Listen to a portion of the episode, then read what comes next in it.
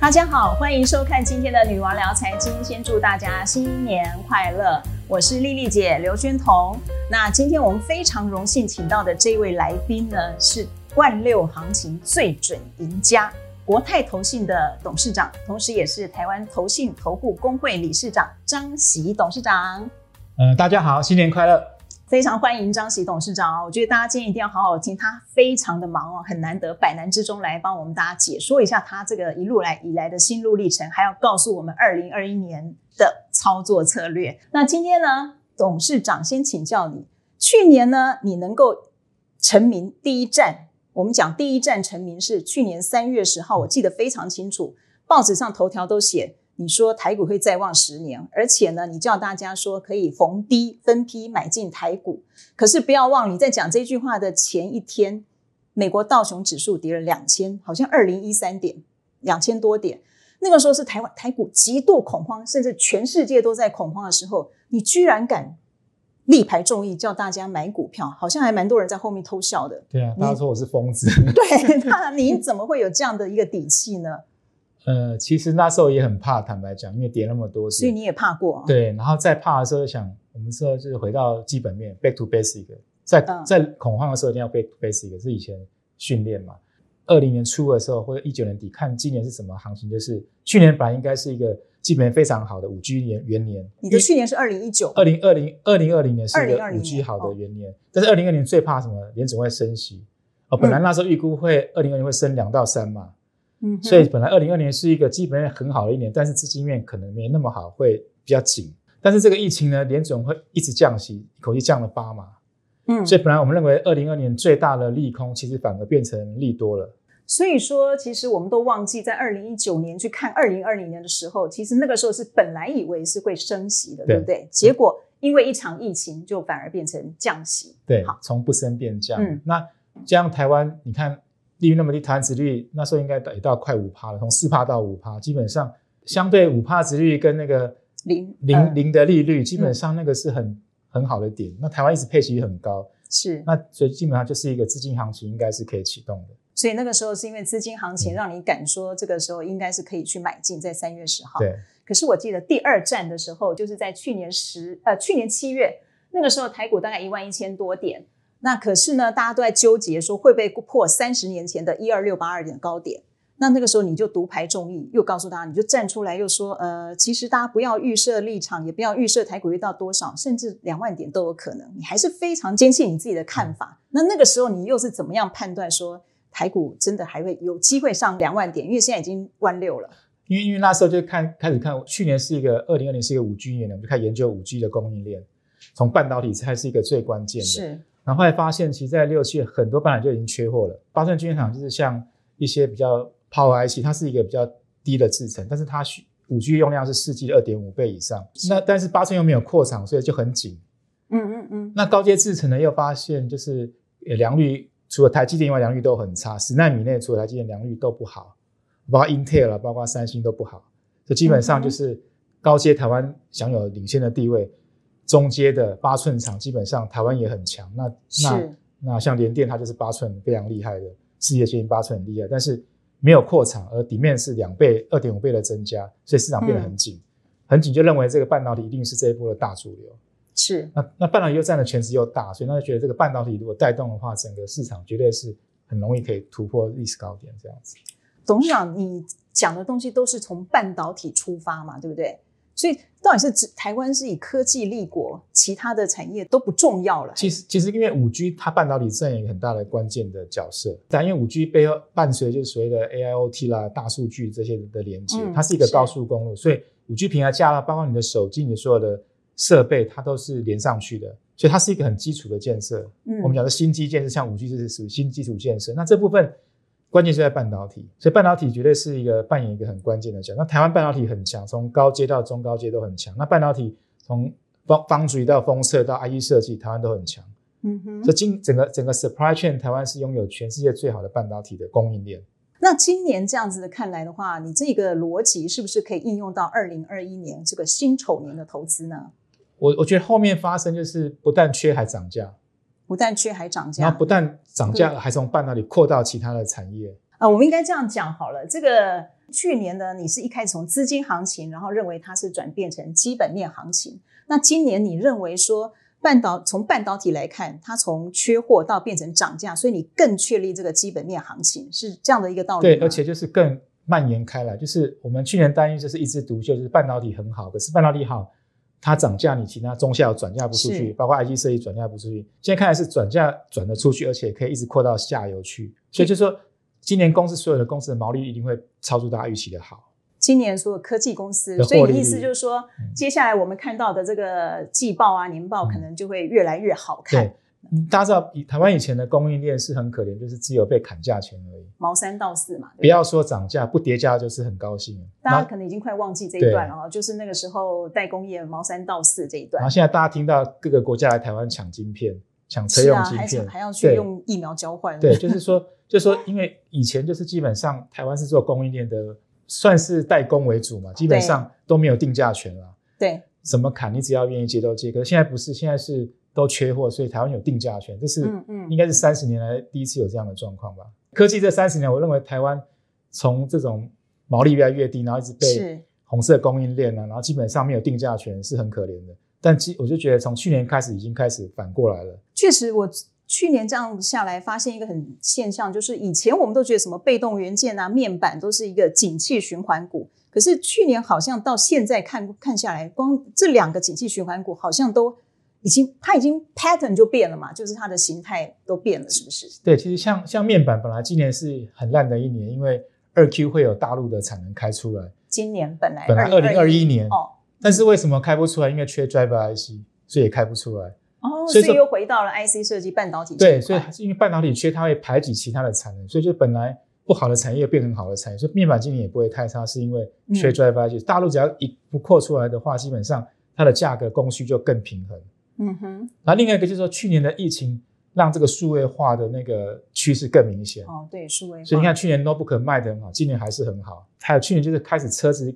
把它车子数位化的概念，就是现在每个车都有一个面板，都有一些 sensor，、哦就是不是不是不是自驾车哦，不是一般的车子都要就算标配了啦。现在你车子没有配置一些什么一些什么 sensor 啦，然后电脑去控制啦，然后也是嗯面板。现在几乎所有车都有这些这些这些功能，就一般的车子，所以就是整个车子电电子化的比例在在增加中。就变成这些电子数位化的这个面电子面板或者感测器 sensor 都是一个对标准配对，备了。它就需要很多 IC，很多很多很多 power。就基本上自驾车当然也是一个自驾车，毕竟它量还没有很大，是但它整个的产业链在车用的电子零件这边就开始大量增加。然后手机呢，去年两亿只，今年可能会有五亿只。大家想看，两亿只就很缺，五亿只它每只手都需要 power，那是不是更缺？那每只五 G 都需要高速的 HPC 的运算，所以基本上对对就是说今年的底面要比去年更强。所以你说从需求面来看，第一个五 G 它是大概铺到什么时候？其实会铺到二零二五年，二零二五嗯年，所以至少未来三四年，我们就不要讲那么长，三年吧，三年应该都没有什么然后问，题。然后另外就手机是关，因为手机从去年的哦两两亿只，今年可能五亿只，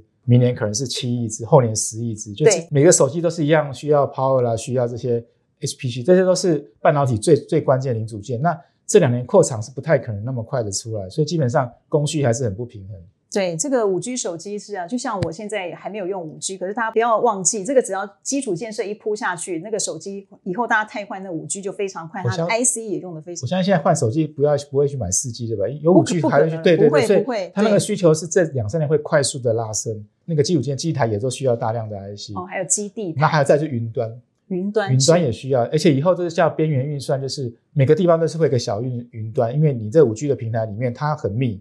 那你不能到云端可能太慢，所以每个地方就边缘端都会有一些，可能每个社区啦、每个家里都是一个一个边缘的一个一个控制点，这个里面是很大的，因为五 G 之后它把高速公路架好之后，它的应用端很多地方都是边缘运算的点，哎，所以董事长，你的背后有很大很强大的这个投资团队嘛？那你也认识很多这个投信业界，甚至跟产业界关联关系也很好，所以你现在 check 到的这些所有的供需方面的讯息，真的就像你刚刚这样讲，需求还是真的非常强劲。对啊，都没有变过很多老板说现在最怕什么，就怕电话打来追料，现在还是这样子吗？不不知道怎么给，嗯然后另外他还去到处抢料。所以这样子来讲的话，二零二一年，呃，我们这个辛丑年，请问一下，是不是你的你认为核心持股应该就是半导体绝对还是主主角，只是半导体去年有些涨得比较快了，但是科技股它会蔓延到其他的部分的科技股，今年会更蔓延往下游吗？还是往往下游周边都会？对，周边都会。所以今年的投资还是要投资科技股。还是科技股。好，那现在我我要来请教一下张董事长，因为呢，过年前呢，这个台股高档震荡，美股也是高档震荡，那很多人都抱不住股票，在过年前就卖掉了。那依你的这个基本面的观察逻辑，过年后开盘是不是应该要买股票？嗯，其实抱不住，主要就是资金行情。如果资金行情我也抱不住，因为你就是谁是最后一只老鼠吧。嗯但是如果基本面行情真的就不要乱卖这样子。可是已经不小心卖掉啦，过年前。那反正我们现在到底要不要再捡回来？每天都开盘都可以买回来。你还是认为应该要持有，尤其是科技股嘛？对，因为因为这是一个很很难得的基本面的大行情，那资金也嗯还是很宽松的，也就是今年是难得基本面跟资金面都非常好的行情，这不买股票真的太对不起自己。太对不起自己，听到没有？不买股票对不起自己，可是应该要买什么股票？大公司会比较有利，因为小公司拿不到产能还是很辛苦的。大公司哦，嗯这个董事长提醒我们了，今年好像大牛股涨得特别多，尤其是科技大牛。我们不要忘记了，如果没有台积电、联发科、联电或者广达或日月光什么等等的话，其实台股搞不好一万点有没有啊？搞不好都没有嘛。我觉得可主轴以买进吗没有变，因为就是半导体因为因为很缺很缺，造成涨价效果。然后呢嗯，小公司是拿不不一定拿得到这些供应链的东西，大公司在这一波会越来越好。所以它就是有规模，有这个 power，有 bargain 对 power，有这个议价能力，所以它有对办法去拿到。所以今年反而是不是应该是投资比较大型的股票？这是因为刚刚讲的基本面关系，还是说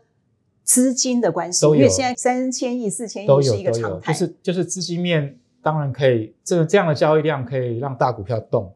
那基本面也是大公大公司，它可能可以拿到更多零充充分零组件，嗯因为现在是缺缺零组件嘛，你只要拿得到，你就不怕卖不掉。好，刚才张董事长是说呢，他觉得开红盘之后呢，不买股票有点可惜。假设我们去投资科技股，用投资的心态，你至少觉得还有几年可以让我们有这样的底气呢？我至少这个少行情可能还可以走几年。至少今年跟明年就是资金跟基本面都很好，一资金面跟基本面都很好，因为、嗯呃联总会在明年以前应该不太会升息啦，是所以资金嗯。还是很宽松。那那个五 G growth 最快是这两年，产品跟基地台的架设的快速期，所以你两个嗯都有。嗯。哼，然后车子也是这几年开始在大量推行，所以其实今年跟明年这个基本面是非常强的，市场缺货绝对还是跑不掉，明年也不会改善，明年只有更缺，不会不会改善。所以今年买股买科投资科技股应该是有有有基本面保障的，对不对？对，那之前我们常讲说人家抱不住，到底为什么抱不住？是因为对基本面没有信心，还是抱不住就是把自己框住了，就是以前，譬如说一万一二六八就要买就要卖，然后联电可能二十块就要卖，台积电可能五百块就要卖，就是有很多我们自己把自己框住了，然后就是大盘怎样这样爆大量就一定要卖，就是因为这次是有史以来在基本面应该是最最好的一个趋势啦，一个区段不是一年。嗯那资金面也是有史以来最宽松，连准这过去去年一年，大概整个全世界的央行大概丢了十四兆的美金十出来，四兆美元？对，这么大的钱，然后利率又这么低，钱就到处窜，但是到处窜就是怕产生泡沫行情。可对嗯台湾来讲，很多国家或许有个台湾的半导体跟基本面是基本面行情，嗯，所以我我一直认为台湾不是泡沫，台湾是不是资金行情是是基本面行情。所以张董事长这一次从头到尾强调的，就是从去年开始到现在，台湾走的是基本面行情，尤其是科技对啊，我还，回到说能够涨价那个是不可能的。我在业界那么久，很少很少产品能够涨价，全面涨价全。面涨价。对你过去没看到的，就是从上游到下游，甚至笔电，光是一个笔电就让人家很吃惊了啊、对，全部都涨价，这个是有史以来，我很问很多上市公司的 key man，他们说真的从来没有这样过，到处被追着往上追掉或往下嗯挡挡订单这样子。它这个会不会有什么 overbooking 的这没有没有个超额订购？因为这个跟 commodity 不一样，如果是两年前的被动元件，那个就是嗯 overbooking，所以那个下来就很快。嗯可这一次一本年被动元件它都是 real demand，因为这是一个需求造成的。像手机那个是刻字化，你不太可能去 overbooking，每个 design 都不一样，它不是 commodity。对嗯，你这些东西都是都是刻字化的，你的光照一开，什么都是很规格化，而且根本就没办法 overbooking，你都